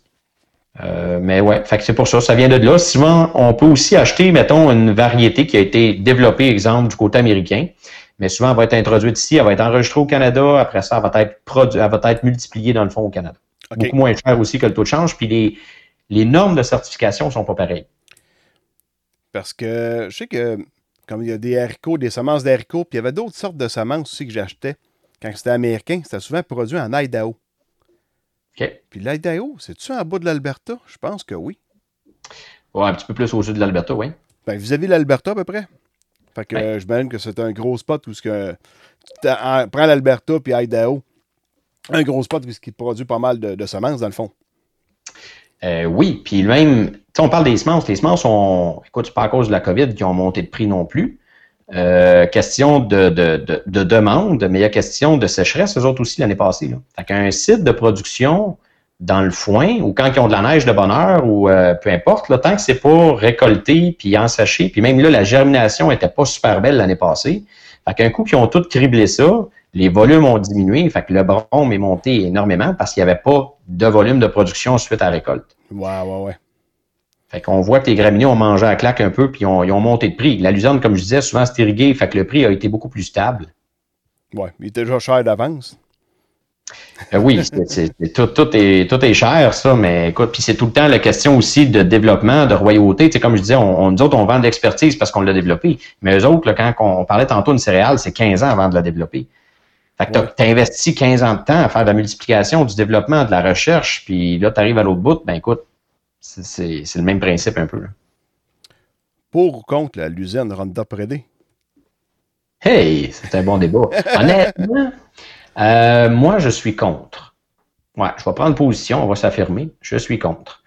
Euh, je pense que le côté de digestibilité, de basse lignine, de ça, ça a un impact intéressant, mais on vient jumeler le Roundup, puis je crois pas qu'on a vraiment besoin de Roundup pour faire un champ de luzerne propre. Dans le sens qu'on a des herbicides qui fonctionnent très bien à l'heure actuelle. Ça peut, ah, écoute, il va y avoir des cas minimes que ça va être, euh, ça va persister, là. Ça va être intéressant. Mais tu sais, le dernier colloque des plantes fourragères, on parlait beaucoup de le multi-espèce d'un champ de foin vient augmenter la séquestration de carbone. Puis au niveau de, je dirais, au niveau des sols avec les différents types de racines, tu viens vraiment améliorer les, ta qualité de sol. Fait que là, on travaille d'un côté, on, ramène les multi-espèces graminées luzerne. Fait que si tu mets une luzerne Roundup, tu fais quoi? T'as juste, le- t'as juste de la luzerne, t'as plus d'autre chose. Ouais. C'est ça. Tu as juste de la luzerne qui coûte quand même, tu payes une, une technologie qui vont associer avec une gestibilité qui est, en mon sens, à moi, peut-être un non-sens. Puis t'as pas le droit de la laisser monter en fleurs? Euh, écoute, ça, c'est des, des particularités qu'il faut que tu suives aussi, parce que là, si tu as des producteurs autour de chez vous, euh, en tout cas, oui, tu as les normes, normalement, GMO qui viennent avec. là. Puis euh, la luzerne, euh, que, pas Roundup. Ouais. Serais-tu pour ça qu'on laisse une, que les producteurs puissent laisser, mettons, une petite banque? Fauche pas, rien qu'une petite banque, rien que pour nourrir les abeilles. Écoute, euh, on en entend parler de plus en plus. C'est sûr que comme tout le monde, les producteurs veulent être un peu plus, euh, je dirais, performants dans tous les champs. Puis là, avec le manque de foin des deux dernières années au moins, Ouais, laisser une lisière, ça doit être fatiguant pas mal, c'est sûr. ça peut être fatigué un peu plus. Mais, écoute, on a beaucoup de demandes pareilles pour avoir des mélanges à bande riveraine, si je peux dire. Bande riveraine ou le tour du champ pour avoir de quoi pour les abeilles. OK. Fait que ça, ça s'en vient avec des multi-espèces aussi, de, de quoi qui va être euh, tout le temps des plantes fourragères pérennes, là, de quoi qui va toffer plus longtemps. Puis j'ai beaucoup de, de questionnements par rapport à ça. Puis il y en a aussi qui vont me dire, ben écoute, moi je suis producteur de grandes cultures. Puis j'aimerais ça ramener les plantes fourragères pour augmenter la richesse du mon sol. Puis, tu sais, j'entendais, tu avais Sylvain Reynaud qui était là.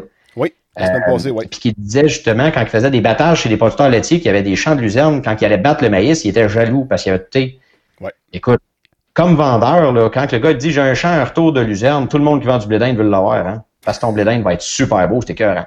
Fait que c'est pas juste, oui, tu as une question d'azote, mais tu as question de, de sol, de texture de sol. Stru- Structure de sol, c'est sûr que c'est le meilleur, là. C'est ça, ouais, structure, ouais. Fait que tu sais, tu viens vraiment améliorer tout ça. Fait que le retour du champ de foin re- revient prendre sa place. Fait qu'il y avait des projets au niveau du, euh, du MAPAC aussi pour faire revaloriser les plantes fourragères chez les producteurs de grande culture. Justement pour la santé des sols. Fait que l'intercalaire qui arrive là-dedans, les engrais verts, comme on parlait un peu au début, euh, tu sais, je touche aux engrais verts, mais à un moment donné, euh, les engrais verts, là, c'est un iceberg, là. Dire, tu, tu grattes le dessus en disant Ah, les engrais verts, mais quand tu commences à gratter, tu dis Mon Dieu, qu'on n'a pas fini. là. C'est un monde, ça aussi. oui. Comme moi, dans mes bandes riveraines, euh, à cette heure, j'y vais bien basique. C'est euh, trèfle mille. Un mélange euh, foin numéro B, là, je prends ça à coop. Merci, bonsoir. Mets du mélange B. Trèfle rouge, deux coupes avec du trèfle alcique. Ouais, puis il me semble qu'il y avait du mille aussi dedans. Il y a du mail là-dedans aussi, ouais. Malgré que la dernière bande riveraine que j'ai semée, il n'y a pas beaucoup de mille, mais maudit que le trèfle est semé fort. Mais regarde, les, les mélanges B, ça fait longtemps que ça existe, mélange A, mélange B. Puis euh, souvent, le questionnement, quand on parlait tantôt de chevaux, de foin, euh, la personne va acheter ce mélange-là parce qu'il est pas cher. Puis ça, ça fait longtemps que ça existe, tout le monde connaît ça. Fait que mets du mélange B pour tes chevaux. Le monde ne savent pas que le pourcentage de tréfalcique dedans est néfaste pour le cheval. OK. Vois-tu, au niveau, euh, je dirais, de, de- des systèmes rénals, système nerveux, euh, tu peux- en tout cas, il y a plein d'autres facteurs. Fait que le tréfalcique n'est pas suggéré pour les chevaux, il est présent dans le mélange B. Puis, quand on vend des mélanges, on se fait encore dire des fois, ouais, mais il est cher par rapport au mélange B. Puis le mélange B, est- c'est un commun. Fait que le commun, tu vas, être, tu vas avoir un pourcentage de germination. Là, dans un mélange B, là, généralement, ça va être du 71, 72, 73% de germination. C'est, on écoule le vieux stock, là, on le passe là. ouais. Puis quand tu tombes dans le certifié, ben là, le certifié, t'es 85 et plus. Puis t'as pas les mêmes nombres de mauvaises herbes. Fait qu'un mélange B, tu peux aller de mémoire, là, je pense, jusqu'à 105 000 grains de mauvaises herbes dans une poche de 25 kilos. Ça, c'est la norme. C'est une cuillère à soupe par kilo que tu peux avoir de mauvaises herbes dans une poche de mélange B. OK. Fait que oui, si t'es producteur, peut-être tu t'en vas dans le biologique ou le sans intrant, puis que tu décides de semer un mélange B, et puis tu me dis, ouais, il y avait de la moutarde ou il y avait de, de la bourse à pasteur. Ça se peut. c'est normal. Ça se peut. Puis dans le certifié, il n'y pas de a pas de mauvaise herbe. Non, les normes, c'est énormément plus restreint. Euh, fait que oui, tu n'as pas de mauvaise herbe, tu as la pureté variétale aussi qui est là-dedans. Fait que, il faut que tu respectes, exemple, en pur, c'est 85% de germination, en mélange, c'est 80 de mémoire. C'est sûr que si tu fais un blend avec deux certifiés, ben, tu n'as pas le choix d'être à 85. Ouais, ouais, c'est ça. Ça prend tous des mélanges, euh, des- des mélanges certifiés. au- Améliorer tes, chances de succès. Ben oui, écoute, euh, je, je pense que ça a été longuement euh, fait des analyses là-dessus. C'est pas là-dessus que tu économises. Je veux dire, quand tu as, exemple, tu as labouré, tu as RC, tu as arrosé, tu as travaillé ton, ton champ, tu as chaulé, tu as tout fait, puis qu'après ça, je vais dire ça de même, là, tu vas te choquer pour 200 pièces de semences. Non. C'est- pas là la différence, là. Non, c'est ça. Comme quelqu'un qui achète un silo usagé, mais à la même base de ciment, l'électricité coûte le même prix, puis la structure, il, il ménage pas à bonne place. Il va juste le monter, puis il va probablement être obligé de le faire plastrer en plus. Fait que, Ouais, c'est ça. trop économiser, ça finit par coûter plus cher. Ouais, c'est ça. C'est pas tout le temps économique d'essayer de sauver de l'argent.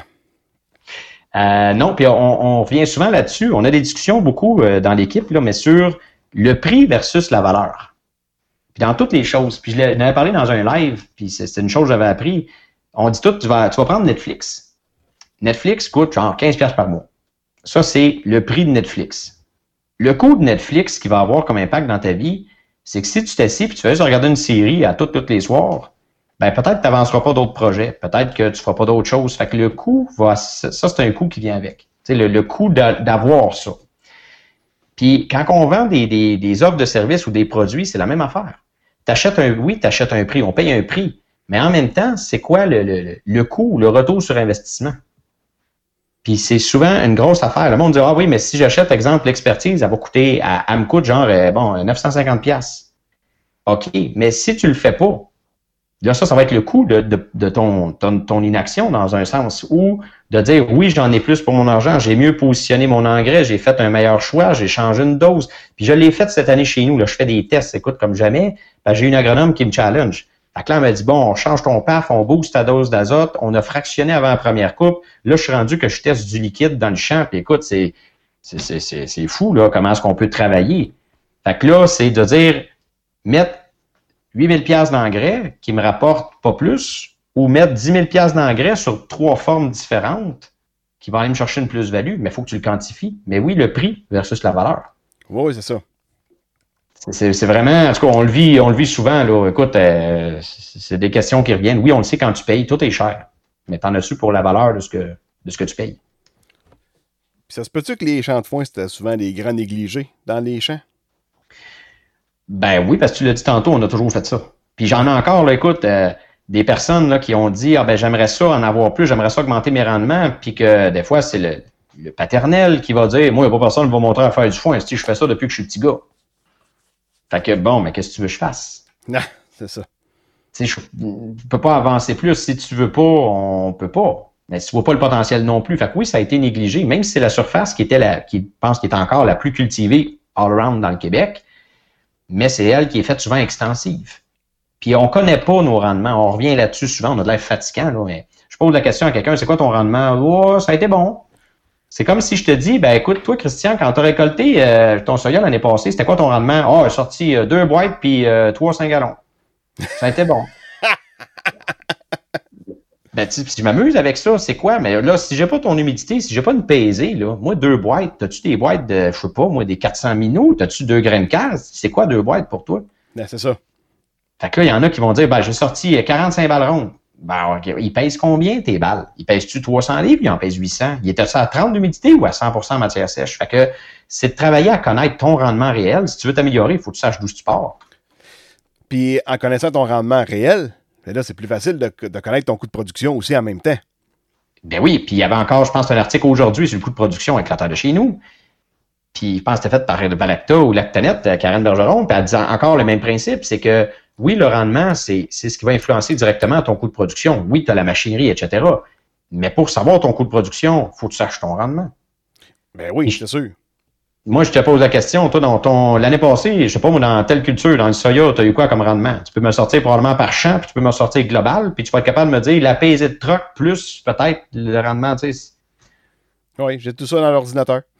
Ben, à un gars de foin, ben, il va te dire, ben, on a fait 30 boîtes. Tu sais, il y en a qui m'ont envoyé des super de beaux chiffres à cette heure avec des, des Harvest Lab, des fourragères automotrices. Ça calcule le rendement, la matière sèche, la qualité. Écoute, c'est fou. Mais le gars, il est capable de dire, ce champ-là, il a baissé depuis deux ans. Qu'est-ce qu'on fait? On le change-tu ou on l'engraisse un peu plus? Ou? C'est ça. Euh, là, euh, puis, ça, c'est des capteurs de rendement, mettons, sur des fourragères automotrices. Tu peux-tu avoir un capteur de rendement sur des fourragères ordinaires ou sur des presses ou euh, non? Écoute, sûr que là, les presses, tu calcules ton nombre de balles, ça s'arrête là, là, mais. Ben, le, le nombre de balles, est- c'est ce qui est le plus facile à calculer. Puis il y avait une, présentation en Ontario euh, une fois, puis la, la- fille était intéressante parce qu'elle dit, en voulant dire, euh, savoir tes chiffres. Fait que si c'était facile de dire, on a sorti 88 balles rondes dans le champ. Là, on le sait le nombre de balles. Après ça, ils ont fait faire aux producteurs, ils pèsent combien tes balles? Ouais, moi, ça pèse à peu près, euh, je sais pas moi, 300 kilos. OK. Mais là, ils ont vérifié les balles. Puis les balles, en fait, la, la variation était énorme. Fait que lui, il pensait qu'il pesait 300 kilos, mais il en pesait plus 228, 240. Puis là, ils ont demandé Son bien vient de monter, puis il sait pas, là. Exact. Fait que là, tu lui demandes, c'est quoi ton humidité? Ah, ça, c'est à peu près à 35% d'humidité. Là, quand ils ont fait les tests officiels, ben, l'humidité n'était même pas ce que lui pensait. C'était plus humide. Fait que son rendement diminuait parce qu'il y avait plus d'eau dans le foin. Ben fait que oui. son rendement de matière sèche diminuait. Puis son poids des balles, il l'avait surestimé. Fait que la seule chose de bonne qu'il y avait, c'était le nombre de balles.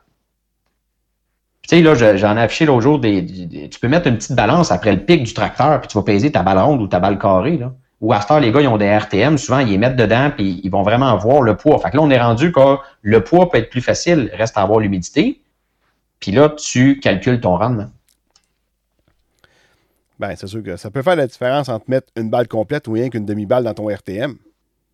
Ben oui, puis j'avais un producteur qui, écoute, lui, il fait de la balle ronde, mais vraiment compacte. Puis il a acheté de la balle carrée quand il a manqué de foin. Puis il dit, écoute, je prenais deux balles et demie carrées pour une de mes balles rondes. OK. Là, Le, là. le foulon travaillait pas fort. Ben non, ben écoute, c'est ça. Fait que lui, il dit, pour le prix des balles, écoute, les, quand je vends les miennes, sont pas assez chères parce que lui, ils sont chers en tabarouette. Puis t'as, en tout cas, je m'amuse souvent avec ça, mon analogie du steak haché. Tu l'as-tu entendu? Non, ben, ouais, fort, vas-y. Quand tu mets- écoute, les gens achètent du foin, on achète à la balle. C'est comme si je te dirais, moi, écoute, Christian, je vais acheter du grain, mais je l'achète à la boîte. OK? Fait que vends-moi une boîte de grain, mais tu sais pas trop combien ça contient. Le steak haché, c'est pareil. Puis encore là, on vient tout le temps, tu sais, le foin se transige beaucoup en tonnes courtes. La tonne US, c'est 2000 livres. Ouais. Tandis qu'ici, on est tout métrique. Fait que là, il faut faire des conversions, mais c'est pas si pire. Mais le steak haché à l'épicerie, dans le circulaire, il t'affiche ça encore genre à 2,98 la livre. OK? Puis ils ont écrit en tout petit le prix en kilo. Parce qu'il te marque 5,34 le kilo, les gens qui sont habitués avec la référence vont faire comme il est bien cher. Ouais.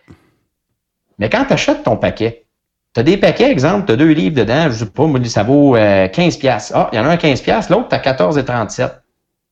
Lequel tu vas prendre? C'est juste le poids qui a changé. Ouais, c'est juste le poids. C'est juste le poids. Après ça, bon, écoute, tu as du maigre, du mi-maigre ou peu importe. Là. Mais, fait que là, les gens, ils achètent du foin à balle. Fait que la balle, elle pèse 35 livres, une petite balle, elle pèse 35 livres ou elle en pèse 50? Fait que moi, quand je vends une balle, puis je dis, ben, je te vends ça, exemple, 15 cents de la livre, ben, si elle pèse euh, 50 livres, ben, elle va te coûter, euh, calcul mental, c'est pas ma force, là. C'est sûr qu'à 40 livres, ben, elle va te coûter moins cher parce que tu as moins de poids.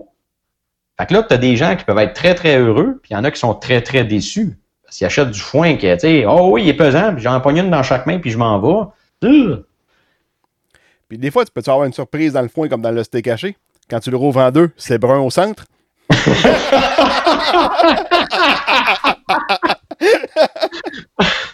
attends, attends, attends, attends, attends. Yeah! Euh, oui, tu peux avoir la surprise aussi des fois que la balle est pas super top notch ou ben donc le gars t'a montré une analyse puis c'était la première sur le bord, mais que toi t'es rendu, tu prends la 300e, fait que l'analyse a changé. Ça peut arriver, mais ça c'est ça, c'est le foin, fait que c'est un marché open.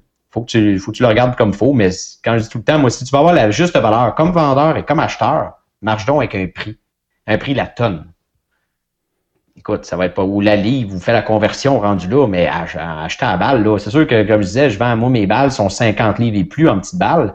Quand je le vends en local, s'il y a du monde m'achète, je lui dis c'est 10 piastres la balle, écoute, il tombe à terre, je suis trop cher. Mais ils vont en acheter une qui va être à, 6 piastres et demi, qui pèse 35 livres. C'est l'équivalent dans un sens. C'est comme moi, je vends de la, je vends de ma paille d'orge, puis c'est vendu au poids. Fait qu'on prend trois, c'est moi, euh, on charge trois balles dans mon trailer, je vais à coop, je vais peser mes trois balles. Ah ben, le truck avec le trailer, puis après ça, je retourne peser vite. Là, la coop n'est pas tellement loin. Puis après ça, on marche. euh, on prend ce poids-là, puis merci, bonsoir. Fait que s'il y en a qui ont des balles de 6 pieds et demi dans le lot, ben là, c'est facturé en conséquence. On fait une règle de 3. OK. Fait que c'est sûr que c'est tout vendu au poids. C'est sûr qu'au poids, si les balles sont pressées molles, ben ça, ça va revenir au même. Ça ne change rien. C'est pas à balle. C'est ça. C'est juste pour l'acheteur, puis c'est juste pour le vendeur. C'est ça. Non, parce que c'est sûr qu'à balle, puis surtout quand il presse pas trop fort. Tu sais, il y a justement mon acheteur de, de paille, il me disait, le forfaitaire, là, il dit, il marche, quand, il, quand presse, il marche au pied. Puis quand il presse pas trop fort, mais il sort plus de pieds. il dit, quand t'arrives avec le pic à balle là-dedans, wow! Puis là, lui, avec sa presse, il monte la pression. C'est sa presse, il presse son foin, fait qu'il fait bien pacter. Fait que, la, la, balle est peut-être deux fois plus pesante. Là. C'est, ben, ça vient jouer. C'est pour ça que je dis, moi, quand tu arrives avec ton steak haché, est-ce que tu vas juste le prendre puis euh, prendre le plus petit parce qu'il coûte moins cher? Tu vas juste faire moins d'hamburger, là. Non, c'est ça. C'est juste ça. il, y a, ce principe-là de, de, steak haché, puis il y a aussi le, le ben, il y a toute la question de qualité, d'acheteur puis de prix. Puis là, je te fais un autre. Ah, écoute, on a peut-être le même âge. Combien coûtait ton Big Mac, genre en 95? Et tabarouette. Ah, il me semble qu'on passait au service à l'auto. Ça coûtait-tu 5 piastres dans le temps, un trio Big Mac? Ah, t'étais à peu près à 5,25. Au cégep, là, c'était ça. 5,25, 5,75, ça jouait dedans. OK? à cette heure, euh, euh, avec les taxes, là, ça coûte pas loin de entre 13 et 14 piastres, là. Ah, t'es... Ben, hein, ouais, c'est parce que je vais de temps en temps. Puis, euh, ben, je prends pas le, je prends jamais le trio Big Mac. On va y aller avec euh, le, le quart de livre BLT. C'est à peu près entre 13 et 14. Avec un café. Puis la grande frite. Et voilà. Mais tu sais, le prix a pratiquement doublé. Oui, oui. Parce que tes habitudes McDo doivent être les mêmes depuis le cégep. Genre, tu vas être tes favoris. Mais moi aussi, je l'ai remarqué. Sauf que là, les gens qui achètent le foin, souvent, les gens de, de, qui, de chevaux qui vont acheter local, ils vont quand même dire, ben moi, j'ai trop payé ça 3 piastres. C'est tout, le même prix, ouais. Il n'y a pas eu d'inflation là-dedans. Mais regarde, va t'acheter une faucheuse demain matin, puis elle ne coûte plus 25 000, là, elle en coûte 42, 45. C'est ça. Tracteur qui est en avant, c'est pareil. Oui. Fait que la seule affaire, il faut que tu aies eu plus de rendement. Tu sais, si tu avais le tiers du rendement, à ce prix-là, c'est une chose. Mais là, oui, euh, si tu as triplé des rendements depuis 20 ans, ou 40, 30 ans, peu, importe. C'est une autre affaire. Mais encore là, ça, c'est un gros problème. ceux qui calculent vraiment le coût de production, c'est rare comme de la marque de pape. Oui. Mais là, je pense que là, ça va s'emmener de plus en plus que les gars vont falloir qu'ils calculent bien comme il faut. Parce que les années qui s'en viennent, ça risque d'être tough. on le voit, là. Le prix du blé est cher, mais là, il y en a qu'il faut qu'ils soient inventifs en tabarouette pour être capable d'arriver comme il faut. Là. Fait que là, il faut que tu connaisses vraiment, là. Puis ça, c'est dans. Peu importe le domaine. On est peut-être le domaine où on connaît vraiment pas vraiment tout le, coût de production, là, euh, à la scène près, là. Moi, je, moi, je le connais parce que j'ai déjà pogné vraiment une année de misère. Fait que là, je me suis assis en avant de mon ordinateur, j'ai tout refait ça de A à Z. Là, je connais mes coûts de production depuis ce temps-là. Là, ça va super bien. Je l'ai champ par champ. Le rendement, je le connais champ par champ. Fait que, euh, depuis ce temps-là, ça a l'air de rien, mais je suis capable de dépenser plus. Si Ben, j'avais jamais fait ça, mieux. ben c'est ça, j'aurais jamais acheté mon planteur. Tu sais, il y a bien des affaires que je me suis. Ben, quand ça va pas bien, à un moment donné, tu fais un, du ménage et couper dans le gros, couper dans le gros, couper dans le gros. En est coupé, coupé 35 la première année. Fait qu'il y avait bien des, des affaires que. Ben, tu sais, comme des, des, affaires bien niaiseuses, là. Rien qu'à renégocier le compte de cellulaire. euh, pour que ça coûte un peu moins cher. euh, les assurances, les cartes de crédit. Tu sais, c'est toutes des petites affaires, mais il y en a en tabarnak, là. Écoute, euh, il y en a. Moi, j'ai pareil, j'ai coupé dans, TV parce que premièrement, j'ai pas très très le temps. Ça, ça a peut-être l'air de rien quand on fait des vidéos, mais il y a énormément de travail dans, dans la job. J'ai comme deux entreprises pareilles. Mais la TV, oui, je l'ai coupé. Euh, de toute façon, je l'écoute pratiquement pas, je n'écoute pas les nouvelles non plus. Euh, mais tu sais, c'est toutes des choses. Mais écoute, au niveau même de la ferme, quand tu connais, comme tu dis, quand tu connais ton coût de production ou quand tu pognes une année difficile, c'est pareil dans ta vie. Là. Ça nous permet d'enregistrer le soir où ce que le Canadien commence à jouer contre Tampa Bay à la finale de la Coupe Stanley. Fait que, vu que t'as pas de TV, ça a comme ben à donner.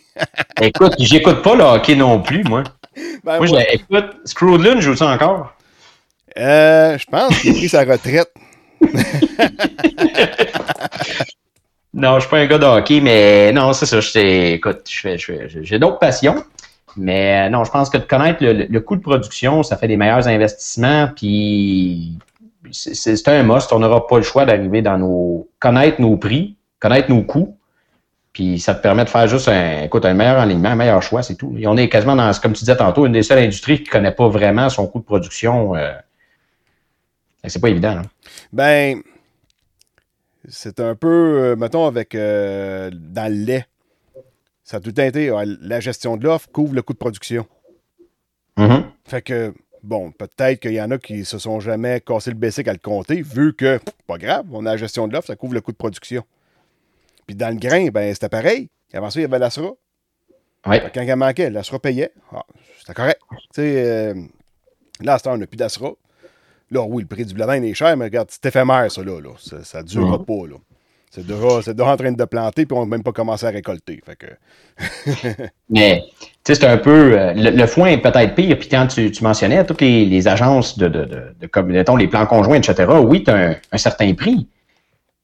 Mais là, tu regardes, mettons, dans le maraîcher, ils n'ont pas. Fait qu'ils calculent le coût de production, le prix de vente, ils savent s'ils font de l'argent ou s'ils en perdent. Dans le foin, c'est pareil. Tu n'as pas de, de, pas personne. Si tu fais du mauvais foin, il n'y a pas personne qui va te l'acheter. ben non. Fait que tu peux pas dire, ben oui, ils sont obligés de le prendre pareil. Non, non, non, non. Il n'y a pas personne qui va le prendre. Tu restes avec ton foin. Mais après ça, ben, c'est de savoir justement qu'est-ce que tu, qu'est-ce que tu fais avec, c'est quoi le plus beau, c'est quoi ton, ton- ta meilleure rentabilité, c'est quoi tes, ta prise de décision s'améliore énormément. là. Mais tu n'as pas le choix de le connaître, justement. Le monde n'aura pas le choix, là. Parce que ceux qui ne calculent pas, à un moment donné, ça arrive plus. Puis là, ça arrive de plus en plus, de plus en plus serré. Fait que ceux-là vont finir par vendre. Ils vont que rester meilleurs. Tu sais, comme euh, ce que Sylvain disait, là. Euh, T'essayes de battre le modèle, mais tous ceux qui restent, ils courent de plus en plus vite, là. Moins qu'il en reste, plus que le monde va vite, plus qu'ils sont performants, ça, ça devient dur, là. Oui, il n'y a, pas tort, en tout, de dire faut que tu battes le modèle. C'est vrai que euh, ben c'est dans tout, là. Tout va vite. Fait que la compétition, même, même au niveau, je dirais, des, que ce soit dans les semences, c'est sûr que j'ai pas les. Euh, je peux pas être un modèle, je suis un modèle carrément à part, mais je compétitionne contre d'autres pareils. Ben oui, qu'il ça. faut se réinventer. Il faut, j'ai, j'ai des avantages dans un sens, puis j'avais déjà jasé avec d'autres, parce que même si on, on fait de la, on est compétitif dans le champ, mais je veux pas, on a beaucoup de, de personnes avec qui on va jaser dans l'industrie, là. Puis, c'est sûr que j'étais un peu comme, tu as déplacé des fois en autobus. Déplacer un groupe en autobus, c'est un petit peu plus long. Tu fais, tu sais, tu fais une petite pause pipi ici, t'arrêtes là, le temps que, tu sais, l'autobus se tourne. Quand tu es tout seul dans ton pick-up et tu t'en vas, c'est pas trop long, là.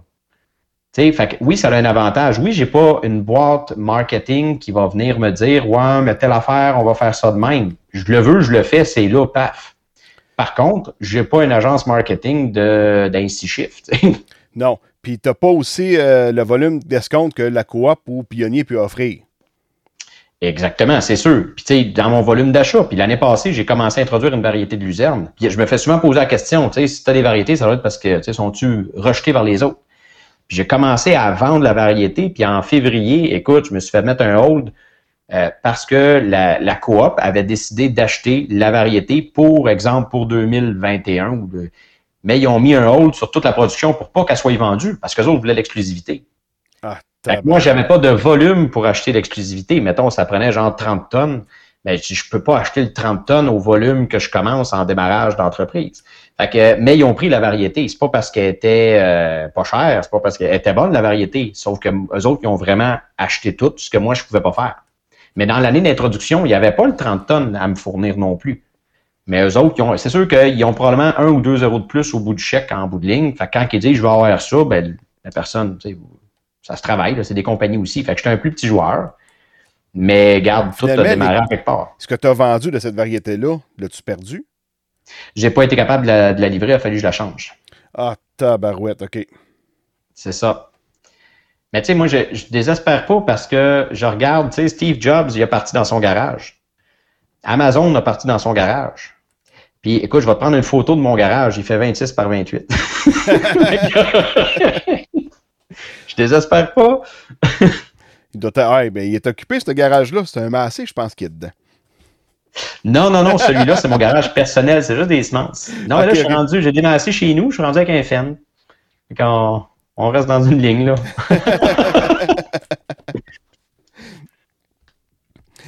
yes. Bon, hey, ça fait quasiment une heure et demie. As-tu encore d'autres choses à parler?